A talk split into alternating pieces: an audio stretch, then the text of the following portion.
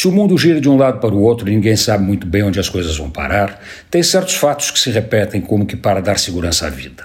As floradas que enfeitam São Paulo estão entre eles. Elas confirmam a ordem natural das coisas e formam uma cadeia de eventos, todos semelhantes, mas profundamente diferentes, que dão sentido à nossa rotina e certeza diante do tempo.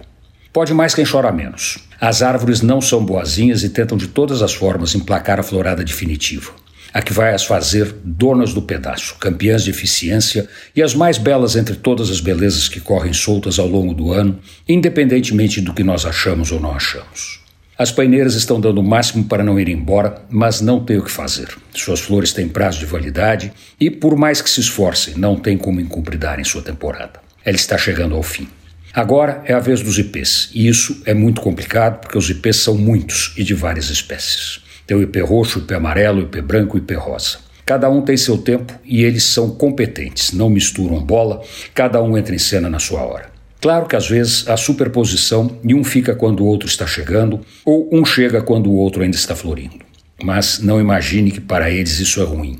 Ao contrário, ao ocuparem todos os espaços, eles mal e mal dão chance de outras espécies tentarem mostrar sua força ou sua beleza. A exceção são as azaleias, que pelo número e pelo tipo de arbusto conseguem emparelhar com os ipês, mesmo eles em plena florada. Mas agora é o momento dos ipês roxos, então eles estão entrando em cena. Antônio Penteado Mendonça para a Rádio Dourado e crônicasdacidade.com.br.